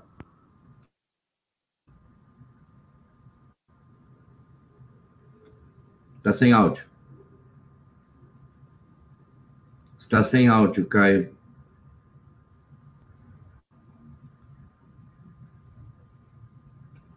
Caio, Caio, Caio.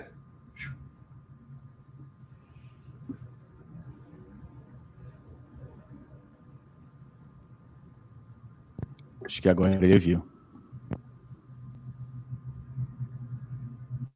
Ainda não. Caio, Caio. Tá mudo, Caio. Tá mudo.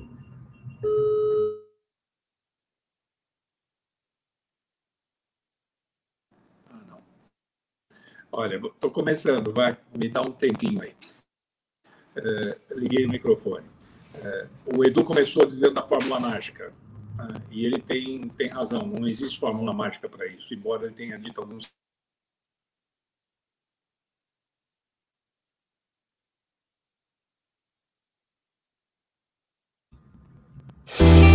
Ah, o Brasil. Belo por natureza, um dos países com maior diversidade de belezas naturais do mundo. Temos serras, praias, selvas, montanhas, chapadas, aventuras, culinária. Temos maravilhas do mundo. Somos muitos países dentro de um só país, com experiências incríveis e o povo mais hospitaleiro. De norte a sul, o turismo está em todos os estados. O Brasil tem potencial, tem vocação, tem paixão pelo turismo. Temos que enaltecer nossas qualidades. Vamos desbravar nosso Brasil com cuidado e segurança. Inspire-se e volte a planejar. Mantenha vivo seu desejo de viajar, voar, navegar, explorar, experimentar. Faça parte do movimento Supera Turismo, a união de todos que amam viajar e amam o Brasil. Fale com seu agente de viagem. É o momento do Brasil ser o seu destino. Bom, voltamos aqui então agora aguardando o Caio se reconectar, né? Para que a gente possa concluir. Mas de um modo geral. Opa, Olha, não tô, agora tô. Tá Voltou? Tá. Voltou agora? Voltou normal. Olha, desculpa, mas aqui interferência dos meios de comunicação aqui. Vamos lá, terminando então Eu queria dizer que, o, voltando à questão, o Edu falou muito que não existe fórmula mágica para responder a pergunta do, do André Coutinho, de fato não existe. Eu, eh, antes de terminar, eu, eu acho que todos aqui eh, falaram que nós temos todos que nos virar. A Janine abordou a questão uh, da imagem do Brasil do exterior. Sem dúvida, uma pandemia como essa e uma ausência do imaginário dos turistas lá de fora vai custar muito mais caro se nós demorarmos muito a tentar trabalhar essa questão. Uh, mas voltando ao turismo interno, que é hoje a nossa questão maior, acredito, prioridade, não que o outro não seja importante, é, eu vejo que nós temos um segmento que aqui não foi abordado, mas que, a meu ver, mexe com a economia do setor, mexe com a cadeia produtiva toda, com as taxas de ocupação hoteleira, que é o setor de feiras, congressos convenções. Né? Esse é um setor que o Edu conhece bem, como uh, presidente do Congresso de que ele já foi, é algo que me assusta muito, num destino, não só no destino como São Paulo, mas no, no destino do Brasil. Né? Porque nós sabemos que é aquele turista que gera o maior gasto né, per capita dia, que mais tempo permanece, que gera empregos, mexe com a economia local e tudo mais. Uh, de resto, gente, eu queria dizer o seguinte, que, uh, repetindo, se não existe fórmula mágica, mas existe a, a, a consciência do quanto esse setor vai ter que tra trabalhar. Hoje eu vejo vejo com alegria, ao contrário da minha época, que o setor é menos dependente do governo quanto era na minha época. Isso eu vejo com muita alegria. As entidades hoje são mais profissionalizadas, as entidades do setor, uh, tem menos entidades folclóricas como tinha na minha época. Uh, existe um, uma, um pensamento estratégico melhor do setor empresarial. Uh, o movimento Supera Turismo tem gente competente que está trabalhando nisso. eu vejo aqui, por exemplo, quando eu, eu assisto uma Janine falando com competência da experiência dela e essa preocupação dela com o internacional, que ela está certa, e aí nós temos muitas questões a, a pensar a respeito disso. O plano Aquarela, que o Edu comentou aqui, do Joseph Chias, que era amigo comum nosso. Enfim, tem toda uma história aqui uh, que nós juntos traçamos aí desde 92. E me vem à cabeça também um fato curioso, né? No caso, tanto Vinícius como eu chegamos a ser ministros, né? Mas você veja a força dessa marca Embratur, né? Na realidade, quando você fala em turismo, você fala a Embratur é aquela que desde 1966, de certa forma, com desvios, com erros, com bobagens, com alguns desmandos em alguns momentos e tudo mais, o fato é que ela faz parte dessa história, né? Então, eu queria agradecer a presença de vocês. Eu praticamente aqui sou veterano disso, né? mas é, óbvio que teria um elenco aqui de coisas. Eu estou falando com vocês e estou olhando aqui a questão dos nichos, trabalhar nichos, natureza. Uh, obviamente, a questão dos protocolos, o Edu aqui definiu muito bem, mas eu vejo que esse reinício, eu falava hoje para o Luiz, eh, se nós acharmos, não, vai ser fácil, nós vamos sair disso fácil, vai ser difícil e nós vamos sofrer mais. É melhor a gente entender que o momento é muito delicado, que vai exigir muito de nós, muitos exercícios. Relembrar o velho e querido Rolim Amaro, que um belo dia chegou para mim e disse assim: Caio, eu acredito muito em pesquisas que me mostram e tudo mais, mas meu grande desafio é tentar descobrir o que, que o meu cliente ainda não descobriu que era bom para ele. Né? E eu acho que isso vai ser um desafio de todos nós daqui para frente, de tentar seduzir esse imaginário e o imaginário uma sedução que a gente ainda não descobriu uh, de uma maneira clara qual é. Mas nós vamos chegar lá, porque o Brasil, sem dúvida, é um grande país, tem tudo isso que o, o Vinícius aqui falou, que o Edu cantou, que a, que a Janaíne cantou, mas não basta isso, isso é pouco. Né? Nós temos muitos destinos competindo hoje.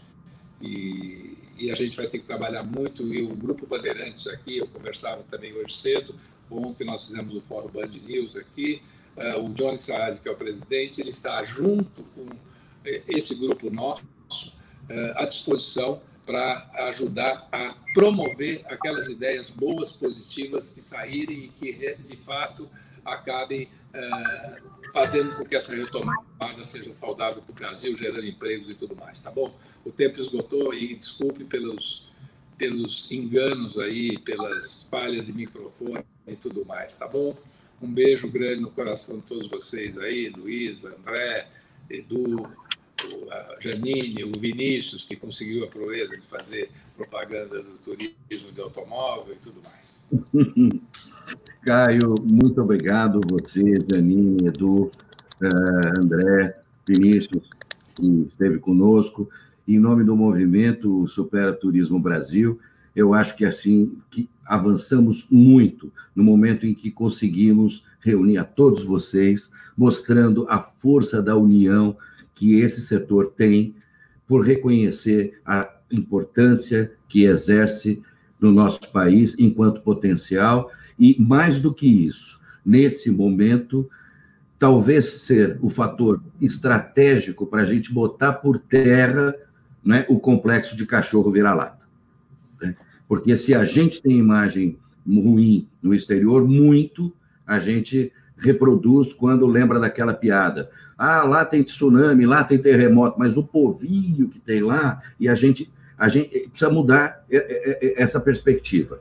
Isso, infelizmente, prevalece ainda numa baixa autoestima que está acabando, no, no, nosso entender, e que esse momento, esse movimento de resgatar a visão do brasileiro para a riqueza turística natural e cultural que o país dispõe, pode ser uma alavanca importante para a mudança de um cenário eh, negativo para um cenário positivo.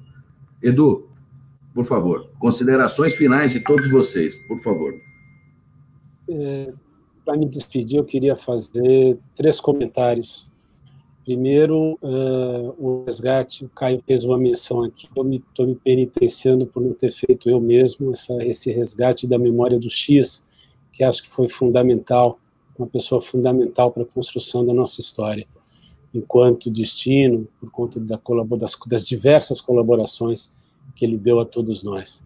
Segundo, eu queria uh, fazer um reconhecimento e um agradecimento, mencionando aqui o Valtinho, que eu já mencionei, o Geraldo Pessim, são dois companheiros daquele time gaulês, daquela aldeia gaulesa que já nos deixaram, e com isso eh, resgatar aqui uma coisa que eu acho que foi mais importante de tudo que eu vivi na Embratur, que foi aquele time, que foi aquela equipe, que, enfim, dava gosto, a gente se enfiava lá para dentro e virava a noite lá dentro trabalhando, e todo mundo curtia muito, no fim de semana ninguém ia embora, e as pessoas realmente eram absolutamente envolvidas com esse programa. E, por fim, dizer que é, hoje é um dia marcante, uma das notícias mais desastrosas para o turismo nacional e paulistano nós tivemos hoje, a Fórmula 1 foi cancelada e o Carnaval adiado. Então vejam o, o desafio que nós temos pela frente, o quanto de energia nós vamos ter que pôr nisso. Dito isso, eu quero dizer que foi talvez uma das experiências mais agradáveis dessa pandemia estar aqui com esse grupo. Estar com o Caio, com o Janine, estar com o Vinícius, estar com vocês. Quero agradecer ao Supera Turismo, agradecer a você, Luiz, pela chance. Eu, pelo menos em três ou quatro momentos aqui, me emocionei, lembrando de histórias em que vivemos todos nós juntos, ou alguns entre nós, e quanto foi bonito, quanto foi emocionante poder ter tido um papel na construção de uma possibilidade econômica, de uma possibilidade social, de uma possibilidade cultural desse país, a partir de um plano. E é por isso que eu pedi para falar, que dizia que a coisa mais importante que os turistas viam aqui era o povo brasileiro, por meio de suas manifestações culturais e, secundariamente, as riquezas naturais. Portanto, natureza e cultura é um binômio que vem na história e na tradição da promoção do turismo brasileiro há duas décadas. Eu faço questão de resgatar isso, porque mais de uma vez eu ouvi gente recentemente dizendo que temas como esse jamais foram levantados. Portanto, fica aqui o registro e fica o meu agradecimento a todos. Muito obrigado. Janine, suas considerações finais, por favor. Olha, essa volta ao passado aqui devia ter mais vezes, viu? Será que a gente está ficando velho, hein? Está muito saudoso. Mas veja bem, eu, eu só quero fazer, além de agradecer e parabenizar vocês e dizer que toda iniciativa que é conjunta e cooperada, eu sou fã e sou apaixonada, porque eu acredito muito nisso. E de dizer que estou com saudade de todos, porque a gente se alimenta da amizade das pessoas que a gente convive, mas falar duas coisas é, que me fazem todas as vezes que a gente vê um desafio pela frente é, e que eu me pergunto por que eu gosto tanto e por que eu sou tão apaixonada em trabalhar no turismo. E essa pandemia me levou a mais, uma certeza ainda maior, é, por um lado, porque toda essa situação que a gente vive, ela vai valorizar muito é, o relacionamento entre as pessoas, é, a, a, a, preparação da nossa saúde mental, a nossa saúde física, emocional, viajar com amigos, familiares, tudo isso certamente vai estar presente na cabeça das pessoas e o turismo é a indústria do bem-estar. É, ela quer ajudar as pessoas a se revigorar para continuar a vida adiante. Eu acho que é, nós vamos ter essa oportunidade. E por outro lado, que todo mundo mencionou aqui, o turismo é o maior aliado da recuperação econômica desse país. Né? É, é, o que a gente está vivendo de negativo mostra justamente o que o Edu mencionou e o Caio é a importância econômica do turismo. Então, nada mais do que uma indústria que gera emprego, que é, valoriza a natureza, a cultura e que quer viver o dia a dia das pessoas para que ajude e que seja um grande aliado na recuperação econômica do Brasil. Então, vamos continuar juntos. Obrigada por essa oportunidade. Adorei, achei uma delícia essa tarde com vocês. Vamos terminar a semana bem. É, muito obrigado. Algo a acrescentar, Caio?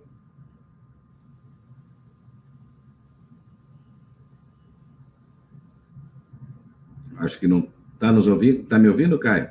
Não? É, o, o Caio, eu acho. Vamos lá, agora acho que agora funcionou. Não, eu queria também dar um beijo a todos eles aí.